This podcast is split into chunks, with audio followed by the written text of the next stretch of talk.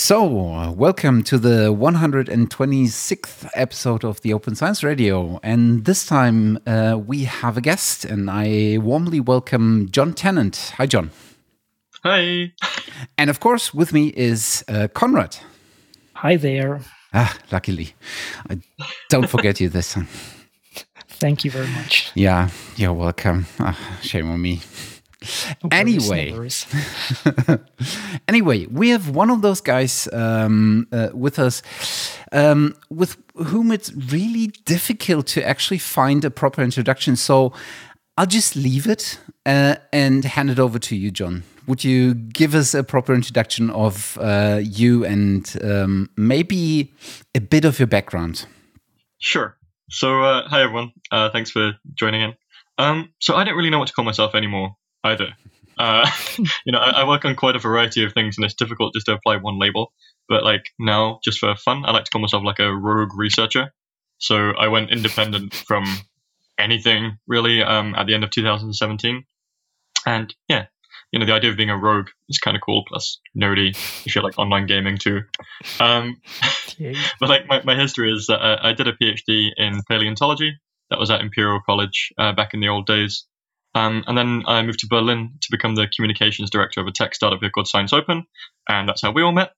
Um, and now I work on just a range of projects in my, uh, in, you know, in my uh, daily activities, and it ranges from anything to do like freelance journalism to writing kids books about dinosaurs to trying to uh, overthrow scholarly publishers. So it's a nice variety of uh, of things these days. Yeah, and I think this will be now our hard job actually bring all this together and um, trying to bring this in the right order. Um, mm. People will find you definitely at your blog, Green Tea and uh, Velociraptors, so which shows you a little bit of the background that you have. Um, but as you mentioned before, there there are a lot of activities that you have, and actually, it, it really it really tough for us putting all this together now. But maybe let's start with uh, something um, um, you, you you started a while ago. This is basically the the PLOS Paleo community. Maybe you can tell a little little bit about that effort.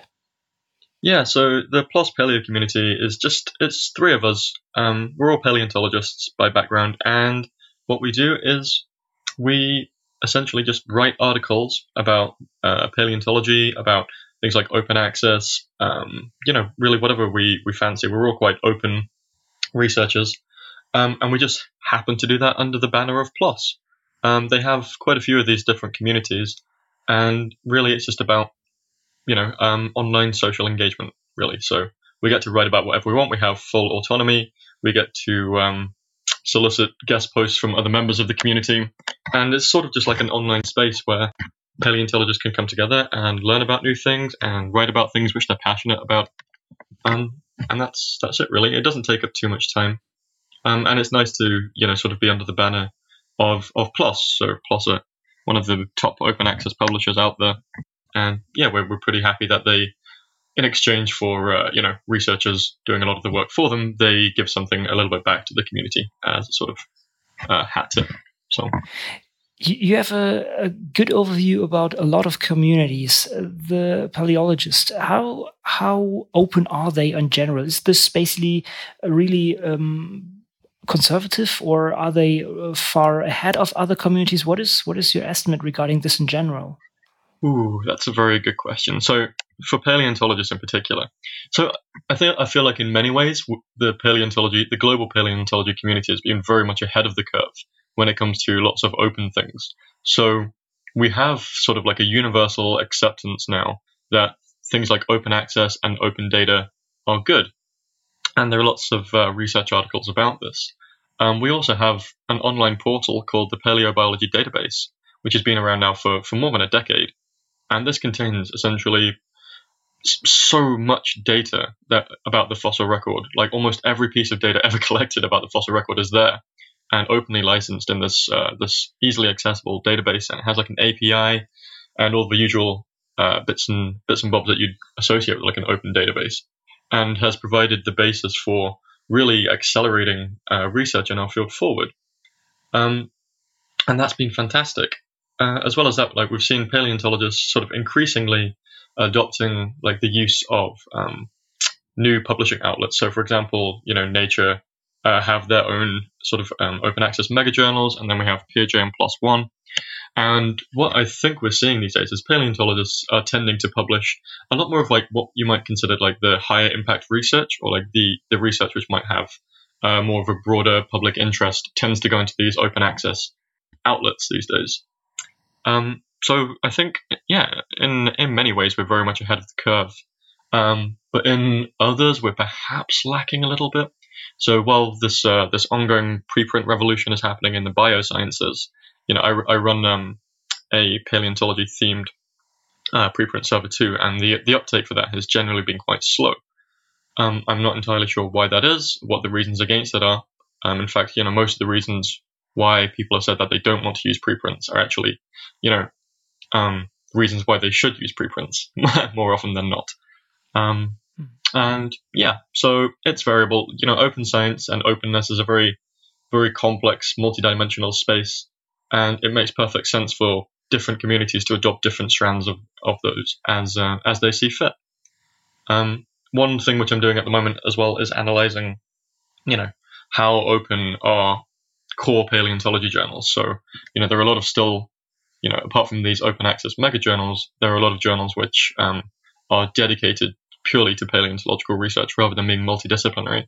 And my preliminary analysis of like the proportion of open access in those journals are that it is sort of embarrassingly low. So we maybe think we may be looking at around uh, 10% of open access articles in the last two years for on average for each of these uh, paleo themed journals, which is about 25% of the global average um, across different disciplines at the moment.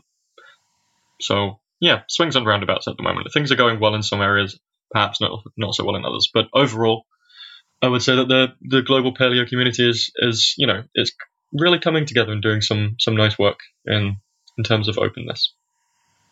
Mm-hmm. And you mentioned this before that you have this um, preprint server Paleo mm. archive. Maybe maybe you can dive a little bit into this. I mean, you said it's it's it started slowly, or the the adaptation is rather slow. Have you directly compared it to bioRxiv and their history, and, and maybe what was the the starting point for for you to to do that actually to to uh, make this happen? Mm-hmm. Yeah, so you know, paleoRxiv is it's not unique in any way, um, but like yeah, if I compare it to, so in fact, the motivation of it came from looking at bioRxiv and PeerJ preprints, and these were the outlets that paleontologists had been using before to to share their work. But the the rate of uh, growth was incredibly slow. So, you know, these these platforms were getting significant funding, but paleontologists were only submitting one, two, three manuscripts there like a month. And the way I looked at it is was because you know paleontology is a very unique discipline, and we have a very you know unique set of uh, norms and practices and requirements, I guess, for publication.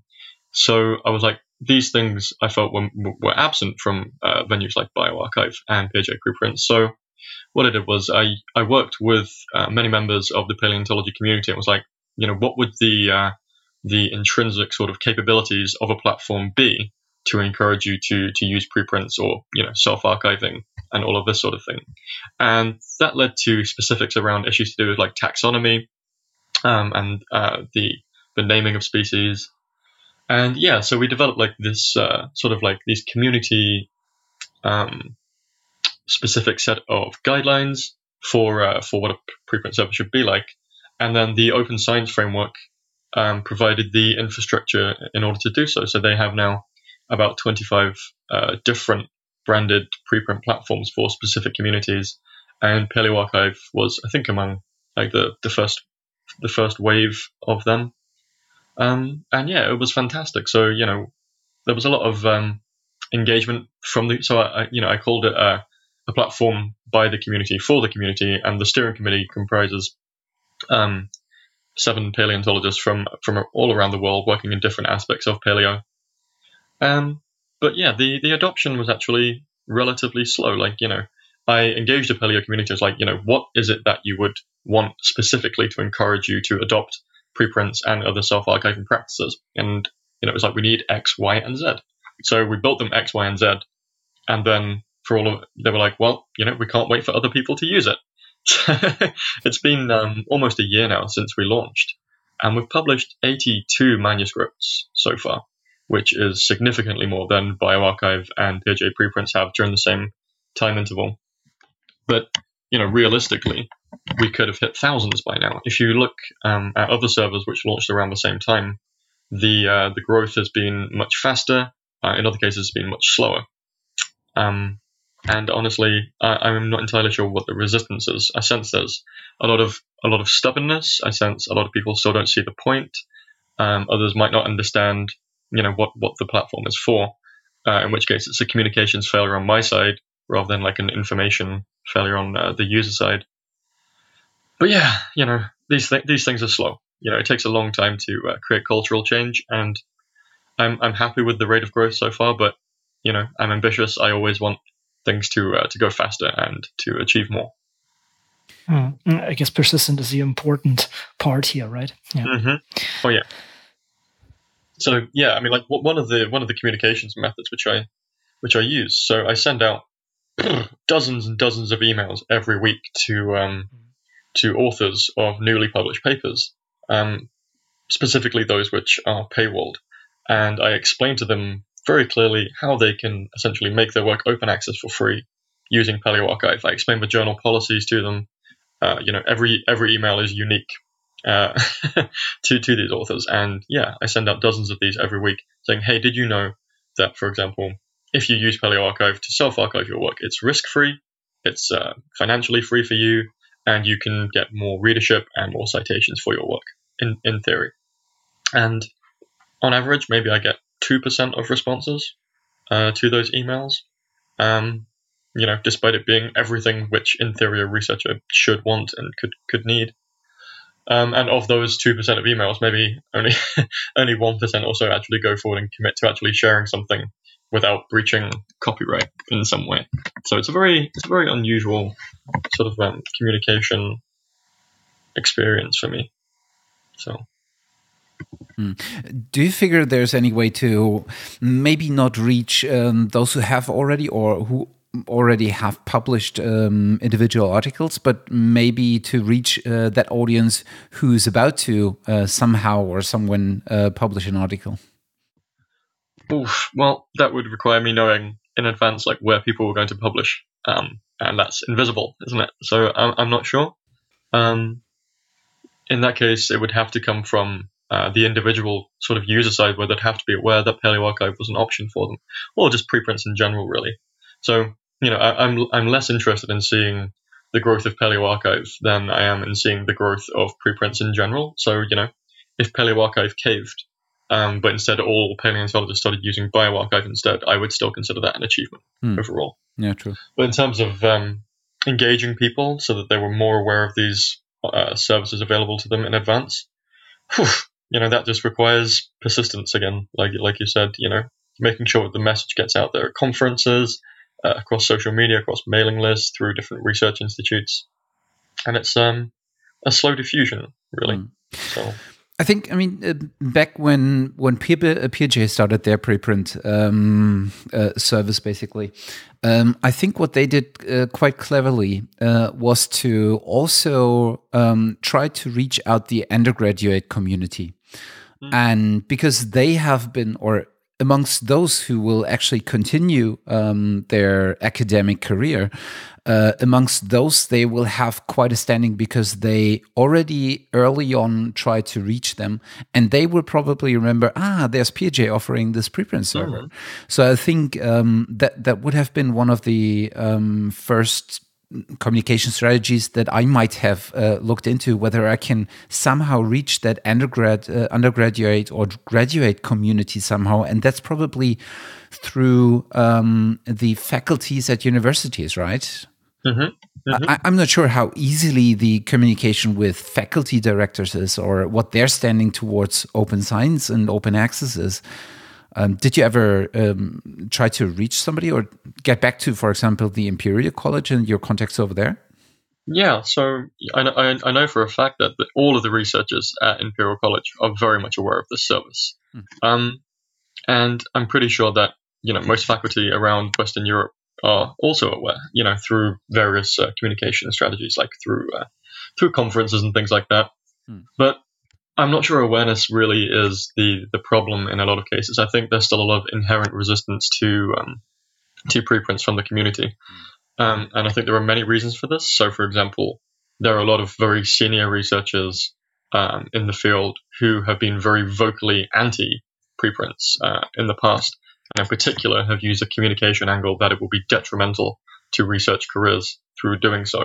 Mm. Um, that has a very high impact because essentially, if junior researchers are under the impression that preprints will have negative consequences on their career, then uh, rather than positive, which is more the reality, um, then yes, you can see where the resistance comes from there. Mm. You know, so while be, they might be more eager to uh, to adopt the the practices and you know understand the fundamentals of it more, it's that concept of risk I feel I feel which comes through most strongly.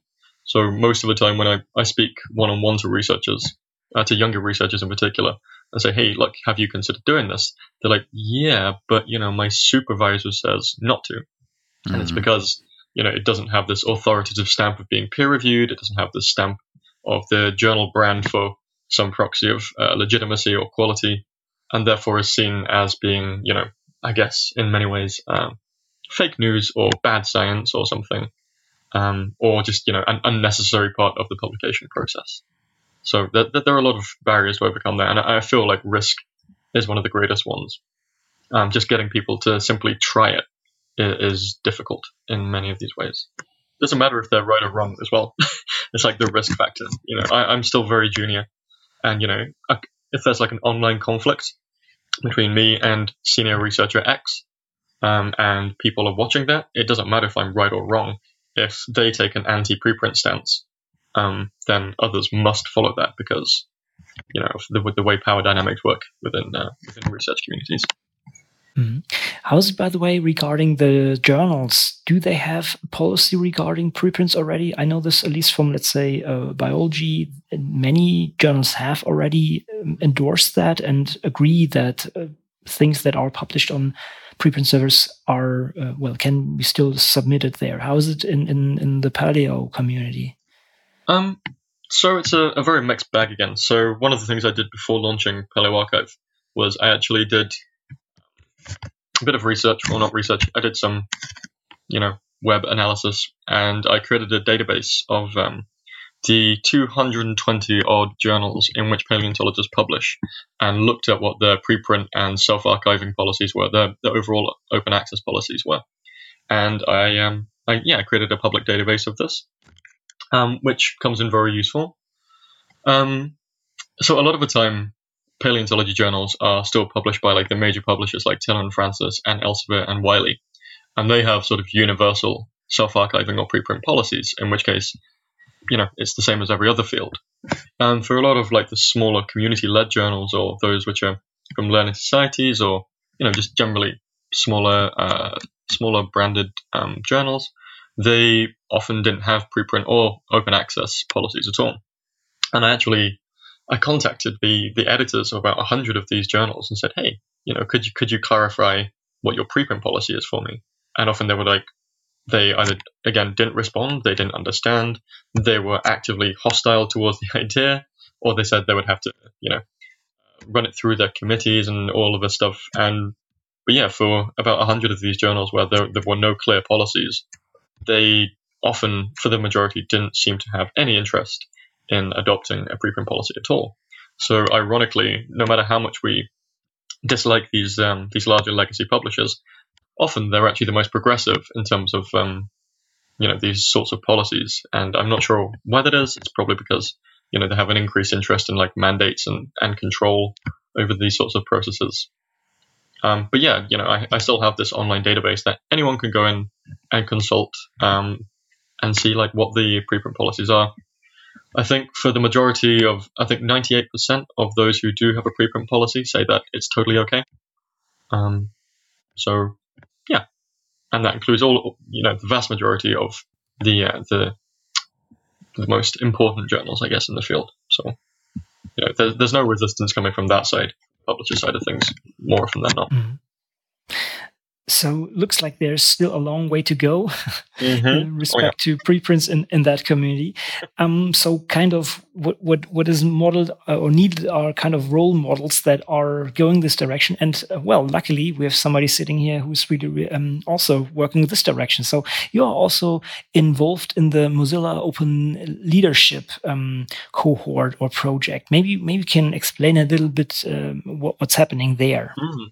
Oh goodness. Okay, so that that was years ago now. Um, I should mm. say. so, oh goodness, when was it? It was like back in 2000. And, well, I was living in Berlin, so hmm. would have been about 2015, um, I think.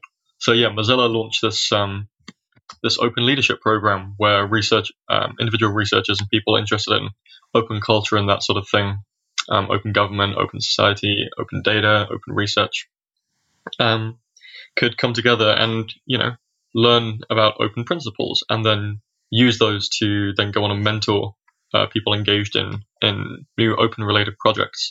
Um, I haven't done that in a while now, but I think they're in their sixth round at the moment for the Mozilla Open Leadership uh, Mentorship uh, Program.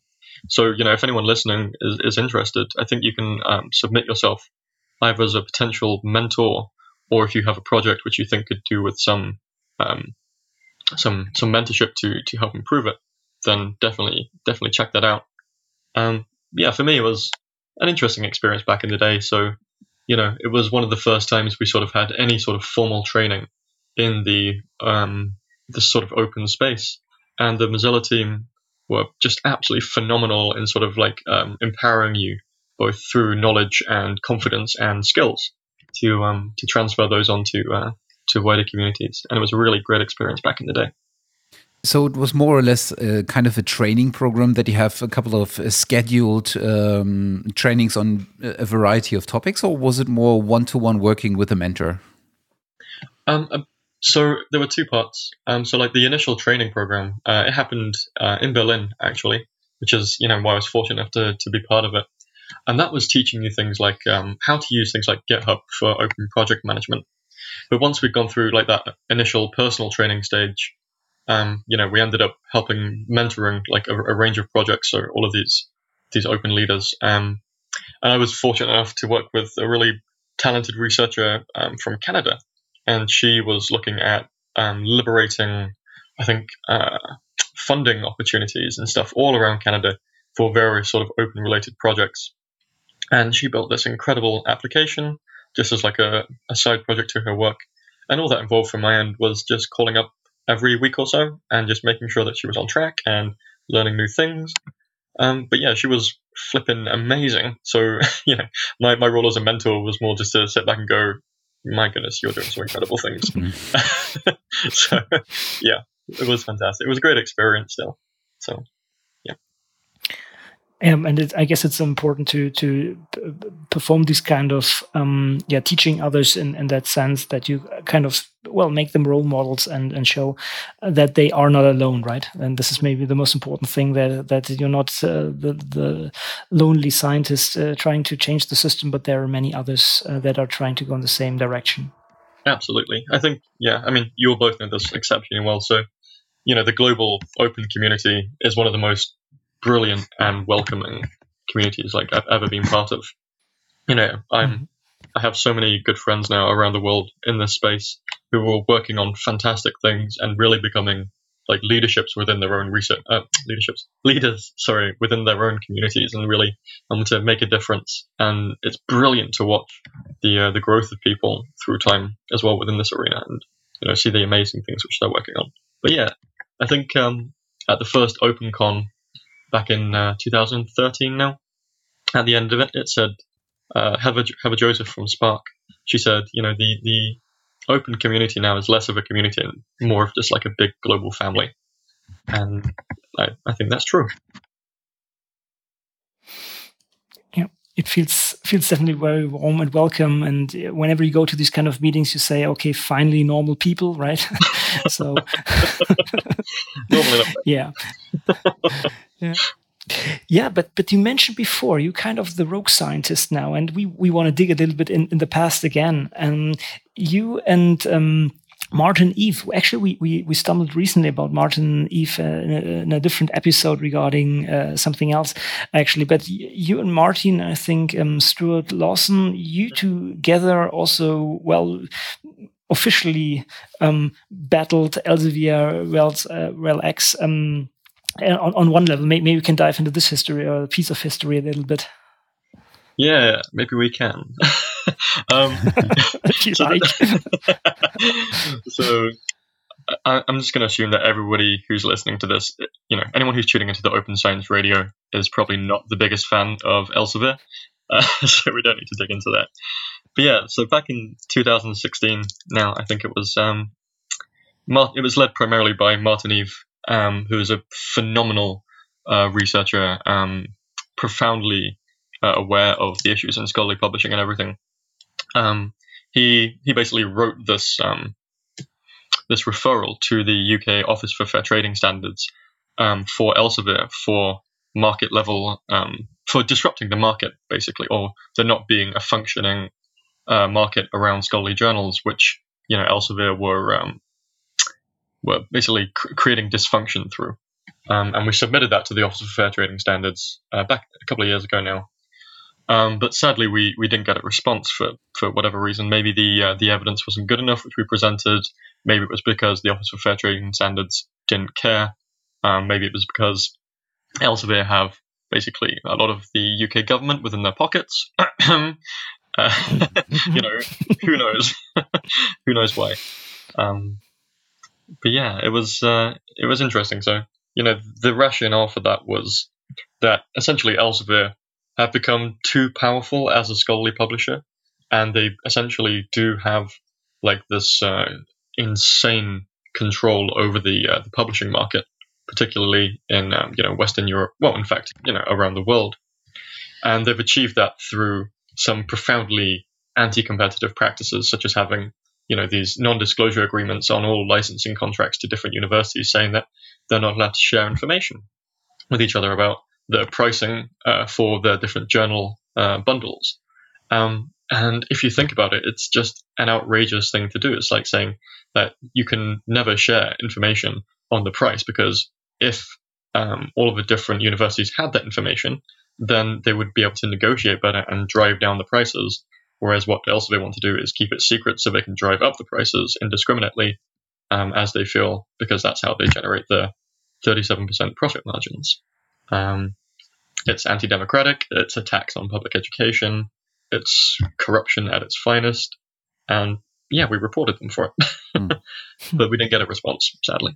Interestingly enough, um, uh, Ross Mounce um, did something very similar uh, recently. He reported Elsevier to the Advertising Standards Authority because he basically mm, is accused the right word. He, well, he he blamed them for giving very intransparent pricings uh, on one of the leaflets.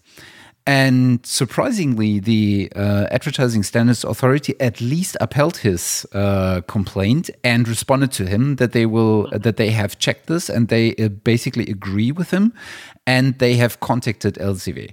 I think from now on, on only it only can go down. but yeah. well, it is at least first um, a positive sign, right? yeah, it's positive for, for like many reasons. So, you know, I think the issue here was that Elsevier were advertising on their website and on various other, you know, promotional materials that the APCs for their journals were anywhere between 150 and 5,000 yeah. euros or dollars or something. Dollars, yeah. Uh, whereas in reality, they have journals which exceeded those uh, boundaries. Um, and therefore, it was essentially fake advertising. Yeah. So, you know, the, the UK Markets Authority or Advertising Standards Authority were, in this case, very correct to, to penalize them for it. We don't know what the impact of that is going to be. Yeah. The, the incorrect information is still there on Elsevier's websites, so they clearly haven't changed that yet because we all know how difficult it is to edit a website. Um, but like it was powerful for many reasons because it showed that you know Elsevier are not immune to these sorts of uh, regulations, which they, you know, they they can be p- punished uh, in in some ways for uh, for their misbehavior.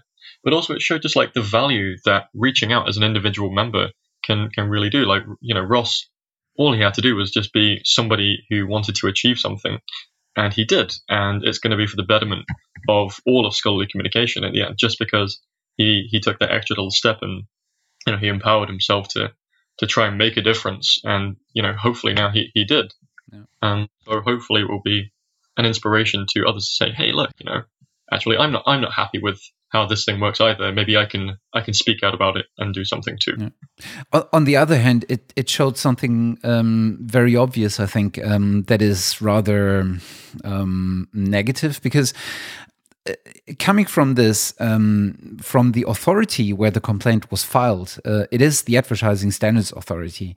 So what they can basically do is um, well punish uh, elsevier for um, stating false advertisements right? Your complaint if i remember correctly has been filed with the competi- uh, competition and markets authority. Mm-hmm. So it was filed at a place that would be much more harmful to Elsevier and much more powerful uh, in a, in the sign that it could state. And mm-hmm. since you haven't uh, haven't uh, received any any response from uh, from this authority, that's basically quite a negative sign, I think. In you know, I don't want to speculate too much about you know why we didn't get our response.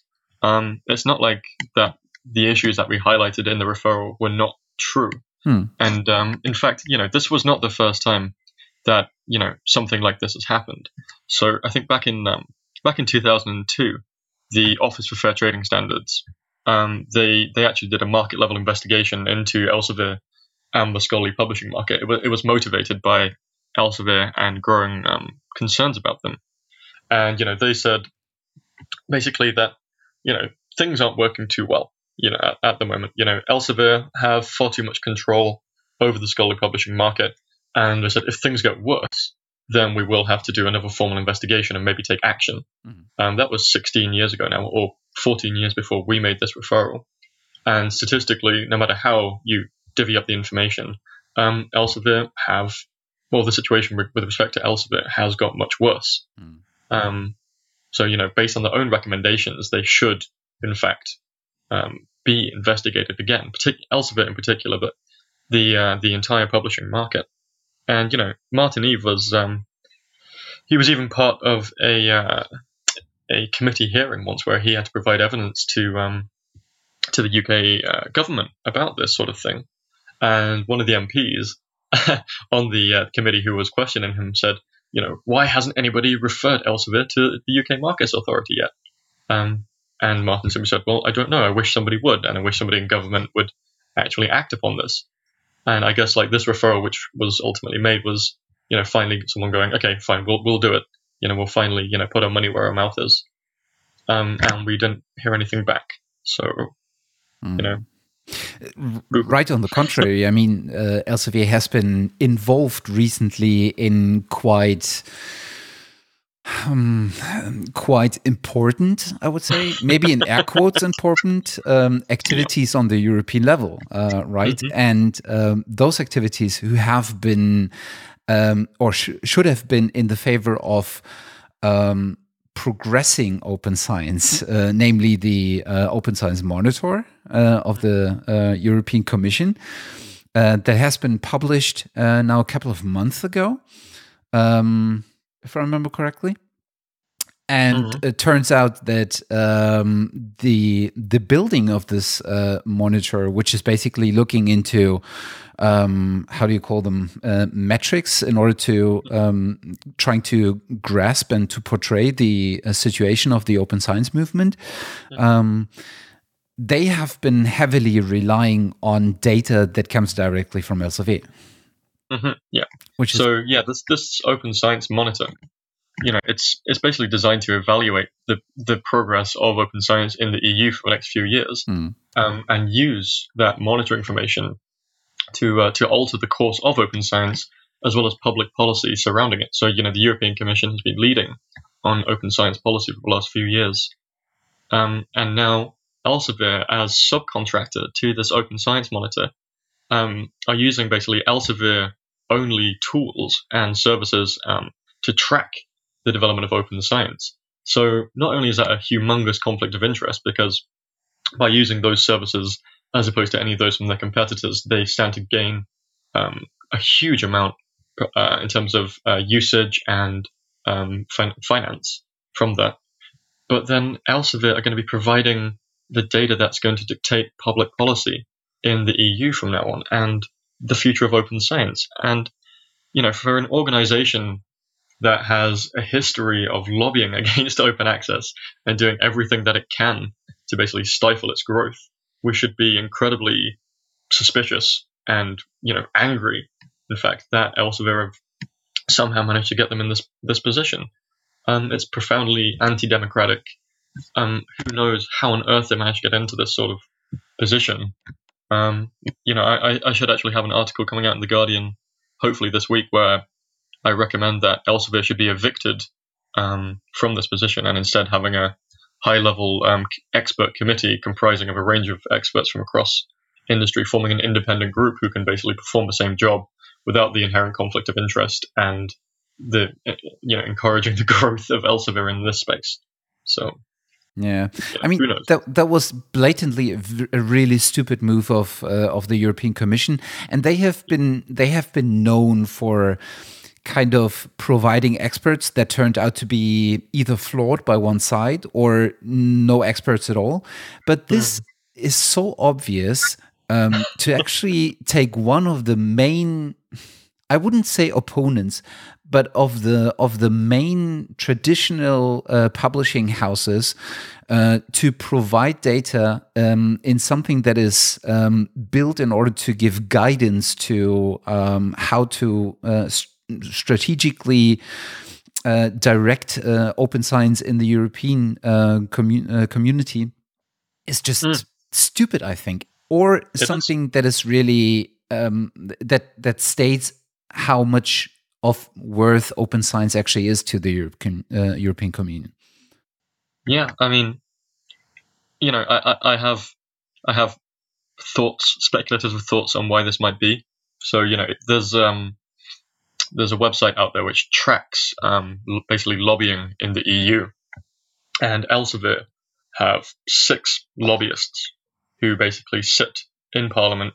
Uh, sorry, no, sit within the European Commission grounds three of which actually have uh, direct access to the European Parliament. Hmm. Um, and I suspect that they lobby pretty heavy for Elsevier to get this contract. There's no reason why they shouldn't. Like that is their sole purpose. And you know, with this um, this trend, the way things are going, like the European Commission are also building this uh, open access platform now, and it seems likely that Elsevier will be one of the top runners to get that. In which case, we'll have Elsevier having even more control over open access publishing infrastructure within the EU. Um, it's it's crazy. so yeah.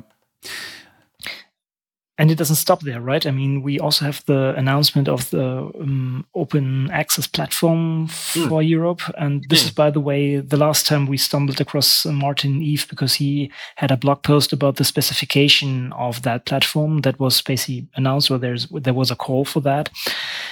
And even there, the question is can, for example, Elsevier apply for that? And that would be a similar bad thing as, mm-hmm. as for that monitor, right? Yeah. Well, I'm pretty sure Elsevier have applied along with others. So, you know, others like, uh, you know, F1000 uh, definitely in, in, the running for that. That would definitely be the lesser of many evils. You know, they're, they're a, you know, a good publisher, I guess, despite being privately owned. Um, but yeah, you know, just having Elsevier you know, I, I, care less about them being the publisher, but the the control in which it grants them over this sort of uh, this process. You know, like I said, they they have this incredible history of being anti-open, and you know, having them dominating this open space, yeah, it, it just doesn't make any sense. So that's that's my major concern. And in fact, you know, if if Elsevier in control of openness rather than the uh, the scholarly research community themselves, then then we've failed because that's not really openness at all. Mm. And I think there's there. I mean, uh, quite a quite a number of people have taken up this um, uh, issue and addressed it more or less uh, openly, also towards uh, representatives of the European Union. Uh, but at least I don't have any uh, anything on my radar um, that comes close to some kind of uh, answer or response to those um, addresses. Did you guys hear anything? Not just yet. so like, I, I think we'll I think see. with the Open Science Monitor, there is actually a way to formally appeal, um, but I have to look into that. yeah. So Yeah. We'll see. Okay, but yeah, exactly. But you are still not only a fighter of um, open science, but you're still kind of deeply attached to your core field of um, yeah, you're still a paleo basically right Mhm. and you want to spread knowledge about this even to the youngest and Mhm. so you wrote a small book about this maybe we can have a short look at this actually sure, yeah, sorry for pulling this out it, it's This cool. really It's nice. It's a nice break for the audience as well. Move from alphabet to dinosaurs. Exactly to something cool again yeah yeah. So, oh goodness, yeah. It's a it's a kids book about dinosaurs called Excavate Dinosaurs. Uh, I finished it, I think, back in 2013 now, um, and it's available in 12 different languages, which is fantastic. Um, you know, it's in German, and I still can't read it because my German's terrible. um, but I still have a laugh at the word Schwanz for for obvious reasons. um, yeah, it's got like pop out. Di- the, the idea is that um, you know you you go through the book and you read all of these facts about different dinosaurs, and then when you get to the back, it's like a fossil graveyard with uh, loads of jumbled up bones that you can pop out. They're made of cardboard, and then you have to use the details in the book to reconstruct uh, models of dinosaurs. Um, so you know the idea is that you become a paleontologist in the process. So I like it. It's got a lot of good feedback so far. I don't gain any royalties from it, so I'm happy to advertise it. sounds good Uh, is is that something uh, that you want uh, want to look into further? I mean, um, some kind of um, in research communication or science communication in the widest sense, in the broadest sense, has always been on your um, agenda. I think in in more or less all of the activities that you're doing, but. Um, kids education um, as playful as it can be uh, is something that not many scientists look into um, but i think it's something that actually has a lot of sense and that that probably um, gets some or pays then back uh, a while later when they get to university level or whatever it is Hmm. so Yeah. do you want to do you want to follow that up by something or was that a Um, one time opportunity I mean, like, yeah. So paleo- paleontology is it's a fairly unique subject, right? You know, we don't exactly have an impact on the economy apart from like through museums or public policy or society. Um, well, you know, movies it, it doesn't have that much of a impact. People can say, you know, with cancer research, how does paleontology fit in with comparison to that? It's not going to save anybody's life. I think I think in our field though, you know, the biggest impact that we have is inspiration. You know, kids love dinosaurs. Um, you know, every time you go to a museum, the first thing you'll do is you'll see swarms of kids rushing towards the dinosaurs to to become inspired um, and to learn more about these things.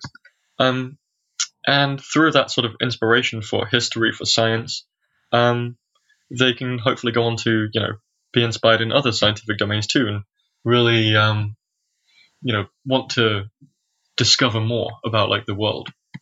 So you know I I- feel like paleontology is like a gateway science, and therefore we sort of owe it to to the public and to the wider community to to society to communicate our research more. Um, that's basically it. And like you know, if if we're not engaging the public with our science, then then really why are we doing it? You know, that's like this ivory tower mindset, which is is slowly going away. Um, but yeah, science communication. You know, if science hasn't been communicated, then what's the point in doing it? Right? We should be, you know, paying our dues to to the public who fund us as well, for starters. Um, Yeah. yeah, that's about it. I didn't know that it's available in German, so I think I will get one for my kids now. Ah, okay. Yeah, you, you can get it from the museum awesome. in Conde. Yeah, nice. Every now and then, I sneakily go in and, and sign it. Awesome. Copy. So, Great. Okay, but one of your bigger project that you are doing right now is the Open Science MOOC. and this is something I think I've heard the first time of in the bar camp, in the Open Science Bar Camp 2017. Maybe, maybe you can um, elaborate a little bit. What is this all about, and what's the current status, and what are the developments there? Mm-hmm. Okay, cool. Yeah, so for those listeners who don't know what a MOOC is, uh, MOOC stands for Massively on Open Online Course, and it's essentially like an educational or training platform, and in this case for, for open science. So it all began um, with a stupid tweet of mine. I was um, I was in Vietnam uh, with my girlfriend who who also works in open science, and we were just walking down the street, and I said, you know, who's actually doing like open science training? Um, you know, it's it's growing in popularity. People are calling for it all the time, but you know, who's actually training? You know, students and uh, grad, students and undergrads and uh, early career researchers in how to do this uh, this broad um, these broad practices, which we, we sort of label as open science. So uh, I tweeted out to, to the world saying, you know, is it about time that we built an open science training platform like, like a MOOC? And the response was overwhelmingly positive. Um, and most of them said, yes, you should totally go and do that. So I was like, oh, crap. Sort of dove myself in there. and then, um, yeah, when, when we got back to Europe a few months later, or six months later, I decided to uh, to sort of make it formal. So I, I, I reached out to um, a bunch of experts who I know to, to build a steering committee around this. We created a website and we started looking into like the structure of how, of how it would work. You know, what would the um, what would the curriculum be like? What would the resources we, we use be? And uh, it's been very slow progress, honestly, for for the last six seven months or so because it's volunteer led, and um, I I really you know I've been running it like basically in my spare time while trying to uh, work on all these other projects and things. Um, but now you know it's taking off. We're, we're developing content. We're uh, we're in, in, communication with various organisations about uh, how to host it and how to deliver the program through graduate schools um, in the uh, EU to begin with. Um, there's some absolutely phenomenal people who I'm working on this with who are really helping to make it happen. Um, we have partnerships with about 40 open-minded organizations out there to to provide support and uh, communication uh, when it's ready. Um, and yeah, it's it's really it's beginning to come together very slowly. So, yay! You know, it, one of the one of the main catalysts for it was you know not just this um, demand from the researcher side of things, but yeah, uh, around uh, the mid of 2017, the European Commission they published several high level reports again saying, you know, we need to develop more open scale, open science skills and training and education services and platforms uh, for, for our researchers. But they never really specified how to do this. You know, they were saying, you know, this is this is what we want. You know, the future of science in the EU is open, but we're not going to teach people how to actually do this. So I saw, um, you know, basically a gap in um, which which needed filling, and I was like, okay, let, let let's let's try and fill that gap, and let's try and you know in the same at the same time, you know, make uh make science better, like make it more reliable, more reproducible, um, more open. So that that was sort of like how it came about um, to the present state. Mm. Mm-hmm.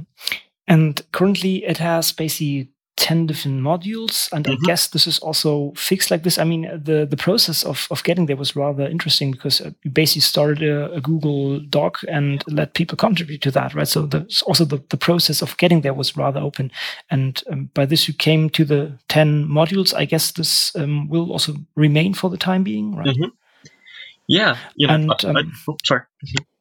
No please please go ahead. Oh yeah i was going to say like you know we wanted the um the whole project to be based in uh, based on open principles. So yeah, that's why we started this Google Doc. You know, I I don't want to be in a position where I'm trying to dictate the future of open science. Like that's not a sort of responsibility I want or or deserve in any way. And I was like, look, you know, it should be the community who's deciding this. And we had hundreds and hundreds of people who end up contributing to this initial framework um, and strategy and um, you know defining what these 10 modules were um, and it was fantastic. Like you know, people would come in and discuss whether it should be, you know, should it be citizen science? Should it be public engagement in science? Should it be public engagement in science communication or public outreach in science communication? You know, what should the content of the curriculum be? What should the objectives of each module be? And, you know, by, by having it open like this, um, it really feels like it has this um, community-based values in it, and therefore, you know, a reason for the wider community to to hopefully engage with it once it, once it's complete. Um, and it just sort of made sense to me. Like there was no point for me to come in and say, look, these are the 10 most important aspects of open science, and this is what you're going to learn. It should be something which the community themselves feel like they have had a part in constructing. Um, just because, you know, it, it, shows where the true value uh, to me lies, which is the community, if that makes sense. absolutely. Absolutely. And yeah, we recently migrated the the whole website recently to make it open source as well. So originally the um, the main companion website um, had been built on WordPress, which wasn't particularly open. So we recently migrated it to Git pages. Special thanks to Kevin Moerman from uh, MIT for doing that. Um, yeah, he was instrumental in getting this set up. So thank you, Kevin, if you're listening. And and by that you also basically bring it to a different level because now it's kind of um, well as it's on, on github you can you can put issues there and so on. So basically you can make the development even more open and accessible by others. And um, what is what what is basically the state now? I mean what what what is missing? Do you need inputs? do you need people working on a dedicated topic? Or what is the what is the working mode right now? So at the moment, what we're doing is we're building um, a pilot module sort of to test. So what we have is like um, a production protocol to make sure that everything is standardized and formalized and easily easy to trace and easy to develop in the first place. Um, and what we're doing is we're building the the open source module. So it's module five at the moment, and we have a bunch of awesome people working on that. And the idea is to build this pilot module and then send it out for testing and receive feedback, use that to refine the protocol and the content, and then start building the other modules after we've sort of like refined the process. Um, at the moment, we're still in the very early stages of of development for this. Um, but yeah, like like like you mentioned, most of it's happening on GitHub. You know, um, I, I realize that GitHub can be fairly difficult for for some people and fairly off-putting. Um, but it's much better than working in a Google Doc because we can track people's contributions. You know, people can um, submit issues, like you said, and that's where a lot of these things are coming in. Like people are like, hey, you know, make sure to include like these aspects um, when you're developing this part of the uh, the curriculum, and it makes it much easier to to do as a as a process. It's much much cleaner, I guess, um, and easier for people to contribute. The the fear that a lot of people have with GitHub, I understand fully as well because I didn't understand it either. um, until I started like actually building content uh, uh, for the MOOC. And I was like, look, you know, if we're going to be teaching researchers how to use GitHub as part of like an open research workflow, I should really learn how to use GitHub. And once I got, got over like the slight technical and language barriers, it was like, ooh, you know, this is magical. And, you know, because it was a bit more difficult for me to learn, it just made the payoff even more valuable. It's the same as learning in, uh, in any aspect of what we do. You know, the more difficult it is to achieve something, the more value that it inherently ends up having um, a lot of the time. So hopefully people will, you know, who who who end up contributing to the MOOC also learn a new skill in learning how to open uh, work openly as well at the same time. Um, but yeah, the current state is that we're still developing, still in the very early phases. If people do want to get involved, like like uh, like you said, it's all on it's all on GitHub, um, open to anyone to contribute anything which they want.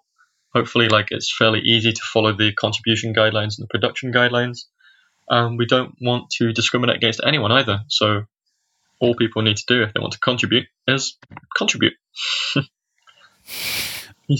In in this in this whole process, which is um, kind of having grown into something rather big, um, measured uh, along the lines of how many people actually have contributed or are contributing. Uh, what would you think is the or are the big challenges here? Is it just merely kind of getting all the people thinking um, into a similar direction, or is it certain points of how to establish things, or Um, so, ooh, I mean, it's it's different depending on the different aspects of the project. So, like the, the initial foundations document, it was beautiful to see because people would just come in, contribute like their little bit of expertise, and then leave. Um, that was basically it. And if they wanted to receive credit for it, they could just put their name down. Hmm. Um, we made it very easy for people to do so. Um, now that we've come to like the content development stage, the way in which we're doing it is having like a core development team for each module. Um, for the open source one at the moment, this involves six people um, who signed up as well, and we're reaching out to a few more people from, for example, the software carpentry group um, very soon. So the management of the people has been relatively easy actually because there's been so much desire to contribute. It's simply just been a case of like channeling that. Um, one of the more difficult aspects of it so far has definitely been deciding on how to implement it. So because this is basically a volunteer-led project, it makes um, decisions around the final host- hosting platform and services and how to deliver it in a formalized way into into grad schools so that it becomes like a recognizable certified part of grad school training program uh, programs. Um, that's been like the the difficult part so far. And we're still actually yeah we're still working on that at the moment. It looks like we're going to be using um, you know a number of instances of Open edX which are hosted by organizations and individuals who are really keen on helping with delivery with this um, and get that out there but yeah, you know, um, finding time to do content creation as well is difficult. Um, thankfully, recently, um, I received a little, uh, a small grant from the Shuttleworth Foundation to to help sort of like accelerate um, the content development, and I will be I'll be using that over the next few months to really, you know, hit the grindstone and and you know I want I want to finish this pilot module within the next couple of months at least and get it out there so that we can begin working on the other ones as well. So, mm. you know, there's never enough time. That's probably the biggest issue. mm. I think that's one of the uh, one of the topics that comes uh, into mind um, if there's something like um, grants uh, out there that are worth uh, applying for.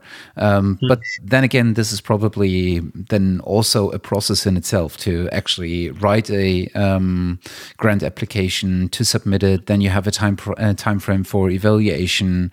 Then you mm. have um, the grant only running for a certain uh, amount of time. It might not be enough to fully cover all the costs and people involved and and then you have after afterwards especially you have the problem of or the challenge to find something to put the whole thing that you have developed with the grant money onto something um, onto a basis that allows us to further exist and to further um, develop uh, itself right? Yeah yeah. So so sustainability is is always a key issue. Oh. here um, you know i can't just build it and then leave it in some ways so you know by by having like this community involvement, hopefully we can sustain, uh, we can make it more sustainable in the future. Um, we really haven't applied for any any grants yet either, because you know, like you said, it, it's very time consuming.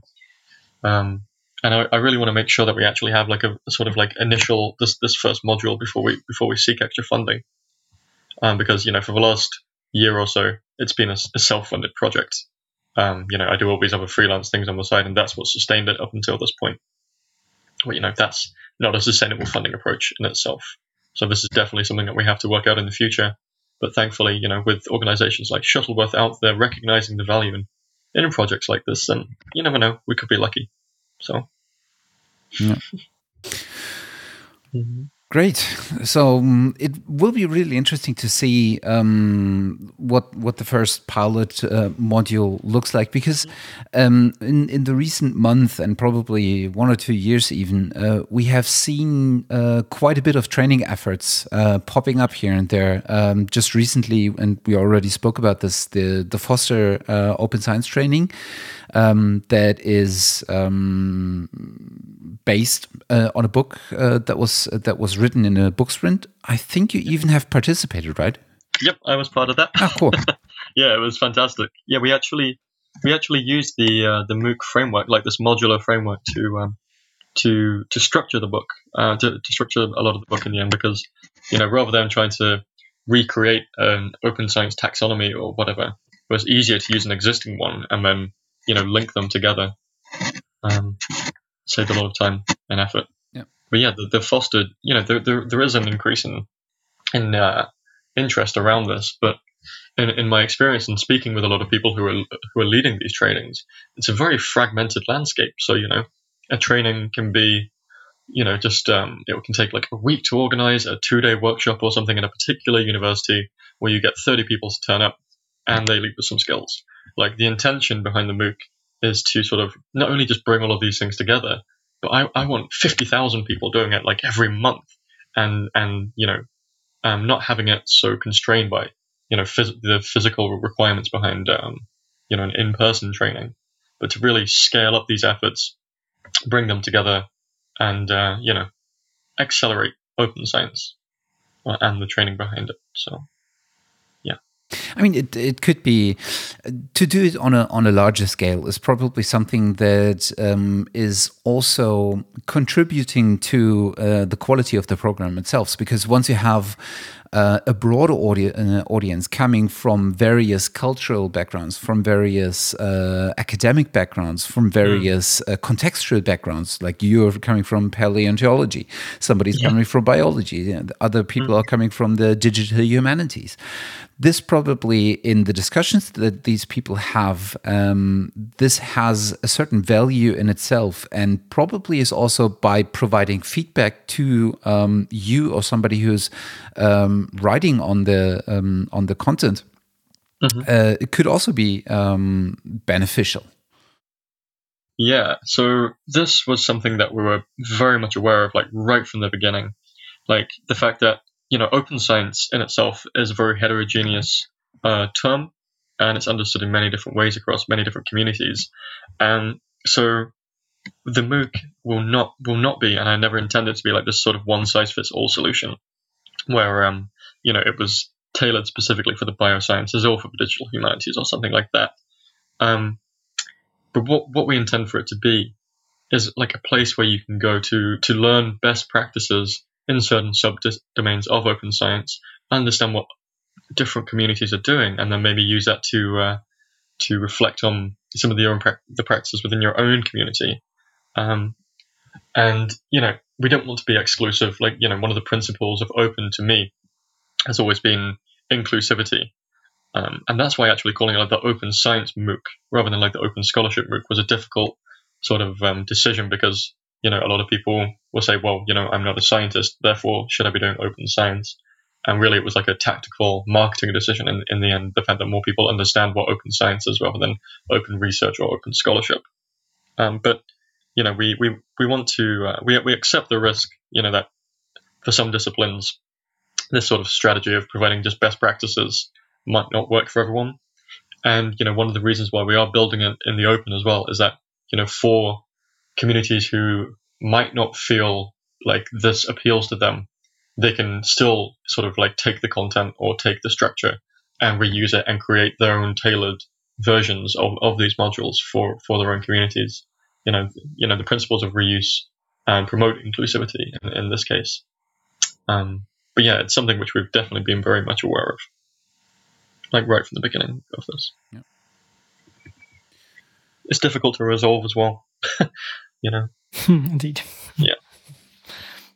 Yeah, it would be also interesting if this you know, if if this could be seen as kind of a crystallization point for many other endeavors, as you said, the the whole community is rather scattered regarding these kind of things, and maybe this is a could be kind of a core core theme because these modules represent well kind of independent principles, mm. but they could then be refined depending on the different domains. So maybe people see that this is a good starting point for, mm-hmm. for basically setting the foundations and then say, okay, now you know all the core principles. Um, here in life science, it, it, looks like this, and here in I don't know in the geosciences, it looks like that. Mm-hmm. So this might be a, a, cool thing that maybe in the future develops even in, in, something like a yeah a hub for for these kind of things. This would be uh, something pretty cool. And uh, actually, having having you uh, on board there or having you there as the driving force there, I could imagine that this works out because you are very well connected and know several people who are in, uh, in, in this domain. So. Hmm. Yeah, so I, I want to want to put too much pressure on your shoulders. I know you're doing oh, a side project, fine. but but a lot of people are looking at this, and I'm pretty sure that this will fly high. Yeah, I mean, I, mean, I, I would absolutely love that. Um, you know, if if different communities found ways of adapting it to different selves, or it became like a hub. So, you know, one of the uh, one of the things which I did like very early on with this was I built this, oh, amassed this this humongous um, open science resource list. Um, it's available on the website already, um, broken down by submodule. And you know what we found was that a lot of sort of training resources already exist. So one of one of the modules, for example, is reproducible research, um, and there are about seven different sort of like workshop resources which already exist, trying to teach researchers how to be more reproducible about their work. Um, and often these are tailored at different communities and therefore very specific, but there are general parts of it uh, which are common amongst all bits, which we can take um, and adapt in different ways and like you know combine with other resources out there to create like a more holistic sort of module here that will be more suitable for for wider audiences. Um, and again, that can then go on and be be tailored for, for different communities. Um, but yeah, you know, bringing bringing together, you know, this this fragmented landscape is certainly something you know which which we would love to do in the future. And in fact, you know, a lot of the time when uh, when I talk to people about like you know where where do you where do you see the MOOC in five years time? I say I don't want it to exist anymore. you know, I want it to be redundant because by by then, like if everybody is grounded in like these principles of open science and understands it at a very foundational level, and has got gone on then to develop that into new bespoke um, tools for for their communities, then we're not needed anymore because we've been successful, um, and then I'll be happy. So that's what we always say. Um, in in five years, we want don't want to be the open science radio anymore. We want to be just the science radio because open science is the standard, right? And yep. then it's obsolete to talk about it. Yeah, you're right. You know, a lot of the talks and stuff I've given recently have actually been trying to uh, to work with people to understand like what open science really is, because you know, no matter what definition of open I'm doing I'm doing air quotes here, which you obviously can't see on radio. no matter what your definition of open science is, um, to me it's just like, well, you know, isn't that just good science? You know, we say open science is reproducible and transparent. It means that the public have access to it. It's like, cool. Isn't that just good science? And if you take away those traits, that's not science. It's bad science, right? So that's that's how I think about it anyway. Yeah.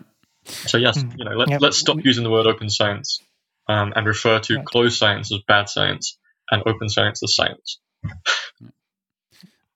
we, we, we need to try we, we should try to encode the the these features these principles actually into guidelines for good scientific practices that are around since quite a while but that are not covering these so far and once we have this as part of this this core foundations that are um, also taught to everybody, then then then we're done. So basically, we just need to rebrand this MOOC to maybe Good Scientific Practice MOOC instead of Open Science MOOC in the near future, and then everything's good. Let's see when we get there. The five five years are rather ambitious, but well, we need to have an aim, right? yeah, I mean, I love that. Like as far as I know, like in in my field, there are no best practices for uh, for data sharing or for code sharing or for for publishing or for metrics usage or anything like that. You know, I would love to see the content from the MOOC being being used to create, you know, new new best practices where you know the foundational principles guiding these are things like transparency, reproducibility, inclusivity, fairness, equality, justice. Um, you know, all of these things which which openness is, is based on. That would be that'd be epic. Good you know, not not that we're all and, you know, overly ambitious or anything. just um, no, just a kind of. Okay. Do, do, you have missed anything regarding the MOOC? I, I, guess we we we can invite people, right? I mean, it, it's uh, we can advertise uh, advertise it a little bit that that people are warmly welcome. I assume, right, and contributing to that. I think you wouldn't mind. No, I mean, like we have um, an open Slack channel where we do most of the communication. There's like 140 people on there already. Um, a lot of things happen, you know, on uh, on GitHub as well. You know, transparency. Oh, inclusivity is key, right? We don't want to off-put anyone from communicating or getting involved in the process. Yeah, so the more people shout about it, the more people can get involved. The more people get involved, the the more diverse viewpoints and things that we have. That improves the quality of what we do. you know, it's openness is the key. That's, that's what we what we do. Um, so yes, please advertise away. open all open on all levels. Yeah. have we have we forgotten anything else that we need to mention here that would be interesting to talk about? Yeah, definitely. From from my point of view, we definitely missed something, uh, which brings us right back to the beginning of this episode. When did you actually come into contact with open access, open science, and what the heck was going on that that drove you towards it? All right. So I know uh, I've rehearsed this story quite a bit. Um, so it was back when I was a master's student in the UK in London. Um, I was doing a master's in biodiversity and taxonomy at Imperial College, and I remember I was I was in the pub um, with a paleontology friend of mine who we've already mentioned, Mr. Ross Mounce, and um, I was speaking to him, um, and I told him it's like, yeah, you know, I'd really like to try and you know publish my master's thesis because it might be really useful in you know when I'm applying for PhDs after. And he said to me, "It's like, well, are you going to publish at open access?" And I was like, "What the hell is open access?" And he said, "You know, it's when everybody in the on the you know everybody in the world has access to your research rather than just you know a few people at rich universities." And I was just like, I was so confused. I was like, wait, but you know, don't don't don't people have access to things anyway? and like you know my my privilege i guess just sort of unraveled in front of me and you know the fact that i could access research because i was at imperial and previous to that i was at manchester university but you know what about those people who aren't fortunate enough what about the people who do want to read this work but don't have that sort of um, that status or privilege you know how do we make that work open to them and it just made sense to me and the more i thought about it the crazier it became you know i, I remembered like when i was doing research um, for my uh, for my first masters at Manchester, I, I remember hitting paywalls all the time and just thinking that it was a regular thing. It was like, okay, well, I can't read this paper. Let me just find one which I do have access to and cite that one instead. Um, which is terrible, right? You know, we, should, we shouldn't be doing research like that. Um, and yeah, it's it wasn't great, you know. It, and yeah, like like I said, like everything sort of unraveled in front of me, and open access just made sense. Like it aligned with my my, own personal values about you know freedom of information and freedom to access knowledge and all of this stuff, uh, fairness and equality and, and justice. You know these are these are principles which I, which I have as a human and which I, I believe most researchers do too. And open access just made sense. And the more I learned about it, the crazier things became.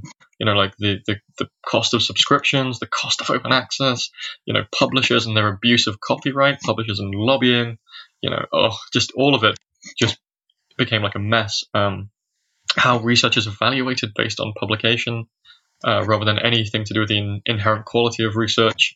You know, the discrimination and stuff within the within the academy based on this. And the more I learned, the more I wanted to change things. And that was oof, six, seven years ago now, I think, when when I remember having that conversation with Ross. And since then, you know, I've been fighting for openness every day in, in various aspects of of uh, of research. So that was it. Thanks, Ross. awesome. Yeah, but yeah, it, it, you know, it was this one-on-one story. Like everyone has their own reason for getting into this. In fact, you know, what what are the reasons for you two? Mm. Matthias. I think I think I stumbled upon um, something else um, when I was working in the um, academic world, I would say. Uh, I was working for one of the uh, big German applied science uh, research communities or organizations, rather, uh, Fraunhofer back then. And um, I stumbled upon something that I thought is inherent in science, and that was the experiment. Hmm. So I had uh, kind of maybe not ideas of my own, but kind of um, ideas of uh, science communication that were a bit more hands on, a bit more um, directed uh, towards putting also the researcher into the perspective and giving a, a, bit more transparent insight into why people actually work in the system, how they work in the system, what they actually do uh, their whole day. And of course, I now get it that there's something uh, that you don't want to necessarily reveal because a lot of the work has to do with formalities and uh, uh, bringing down obstacles and all these kind of uh, things. But there's still enough interesting facts going on. And, and a lot of interesting stories. And I was always withheld somehow um, with the argument that this won't work and uh, people are not interested. And my argumentation was always, why? Just let let's try it. I mean, mm. let's try it, and if it turns out to be a bad idea, let's discontinue it again, right? And nobody or hardly anybody was uh, was willing to uh, go down that trial and error route because everybody was afraid of the error component, of admitting failure, of maybe running into failure and maybe coming into the pressure uh, into the into the situation where they have to um, argue why they have uh, tried something that has failed in the ultimate end and why did they have uh, spent money on this and and and basically burnt the money and i couldn't understand why this this working ethos of experimenting that is so tried and tested and inherent into science wasn't working for the activities that I uh, was doing there and and, the and the uh, work that I was tasked with. And um, I started looking left and right and what's going on in science, and uh, then somehow I stumbled upon um, the uh, the open science uh, in terms of uh, open methods and sharing uh, your results, no matter whether they're positive uh, or negative, and sharing your methods and showing that you have maybe also uh, uh, needed a couple of rounds in order to perfect your method, uh, but not only sharing the perfected method, but also all these stages beforehand that basically show um, other people what were the wrong approaches that you have taken. Yeah. Um, and this is how I kind of um, started looking into the whole open science. And when I then uh, switched jobs, um, open access became way more important for me because I was um, relying heavily on scientific input on um, on on my kind of topics uh, because I wanted to have a theoretical foundation that was uh, solid. Uh, so I needed to look into uh, theory and into science. And uh, of course, I was outside of any institutions uh, that have access to most of the uh, paid journals. So um, there was hardly anything else I could do than looking into open science journeys. Of course, now I could uh, Sci-Hub. um, Don't use uh, uh, right. Anyway, who would do that? So, um, openly available um, research results and articles have been increasingly important for me over the last five years working in the industry, not merely uh, working in the academic world anymore. Um, and that's how uh, something I, I grew fond of the thought uh, that this might be something that is more important than um, securing your next um, grant. Mm-hmm. Right. It's amazing, isn't it? What happens when you have like your privilege stripped away from you? Yeah, right. And you realize, you know, it's like, oh crap, that's what open access was all about. Yeah. It's like, yeah. Mm. so. Mm. Mm. And and for me it was different, actually rather different path because for me it was more the I was I guess socialized in in the open source world. Ah. So when I started using Linux and and all the different open source tools um, that you that you like to play around with as a as a student and uh, try to explore that universe, and if you if you are then bound to this community around this uh, chaos communication uh, camps and uh, the communication uh, chaos communication congresses and then the club itself the chaos, chaos computer club and so on and um, different communities i was linked to the to the open bsd developers and was somehow in there and so on. So with this kind of um, moral foundation entering then a phd and seeing that stuff works differently and at the same time this web 2.0 hit also science and we well found new channels to discuss these kind of topics. You bumped into different information and and, and uh, found more and more people thinking loudly how creative that system, uh, system is and that it's kind of absurd that we are yeah, what we're doing there let's say in general without pointing to different things like publishing and so on. And um, yeah with this foundation and that view a lot of things look very very bad in science and uh, luckily you find then other people who think the same and well suddenly you're you're inside the pot of open science promoters and um, yeah trying to do this yourself in a way while while still trying to survive in that scientific system right oh yeah absolutely so it's the balance right yeah. Mm. yeah. Good. Yeah, that was fun. Have you or have we missed anything else? Uh, not that we that we have a big to do list here to fulfill, but I guess I guess we we've covered a lot, mm. and uh, we we know afterwards we think, ah, we should have done this as well.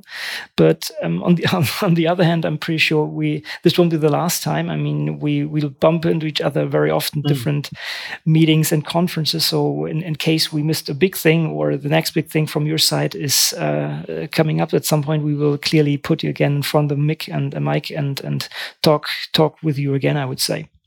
Uh, I don't think we should subject Good. To so, yeah. So, thanks, thanks for your time, Jon. And we know you're a busy man, and I think everybody knows that after listening to this now as well. Well, thank, thank you both so much. Like, it was great hearing both your stories as well. So, you know, I, I feel like we should do more of that. Share, share the reasons and the motivations why it is that we do what we do. Um, you know, about how you overcome like this this fear and the risk associated with being open based on you know core principles and motivations. I think I think that's important. It was great to hear from both of you. Um, that at the end, so very cool. inspiring.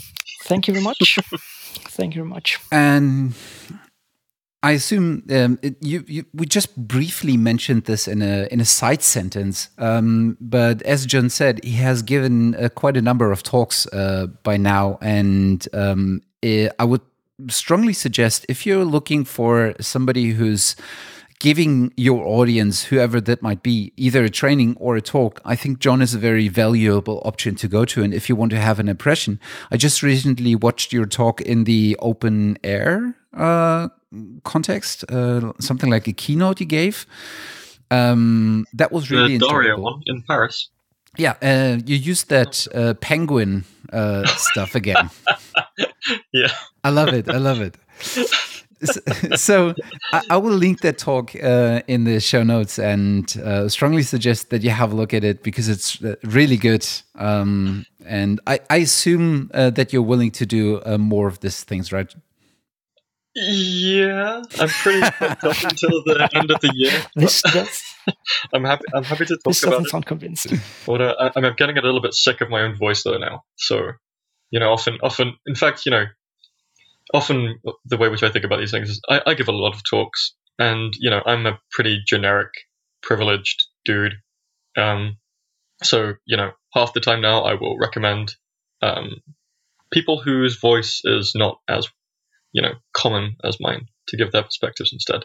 Particularly, you know, there are so many people working in this field from you know the global south or from a minority representation, and so if you do want to invite me, have a look and make sure if there are other people who might need a voice amplification first rather than mine because I've done this enough now and or I'm sick and tired of my own voice. Yeah. Or ask you if you have some recommendation. Yes, absolutely. Yeah, I, I oh my goodness, I have thousands from all around the world. but thank you. That was very kind. Great. So let's wrap uh, this up. Uh, thanks, Jon, for joining us. Thank you both so much as well. It's been great. So uh, I'm sure we meet uh, somewhere. Um, and uh, if you guys have have uh, questions, have uh, op opinions of your own, uh, put them into the comment. let us know what you think. Um, and I'm sure that we will be back with another episode soon. Mm -hmm. Right. All right. Thanks, guys, and ciao for now. ciao. Yep. Thank you. Bye. Bye. Bye.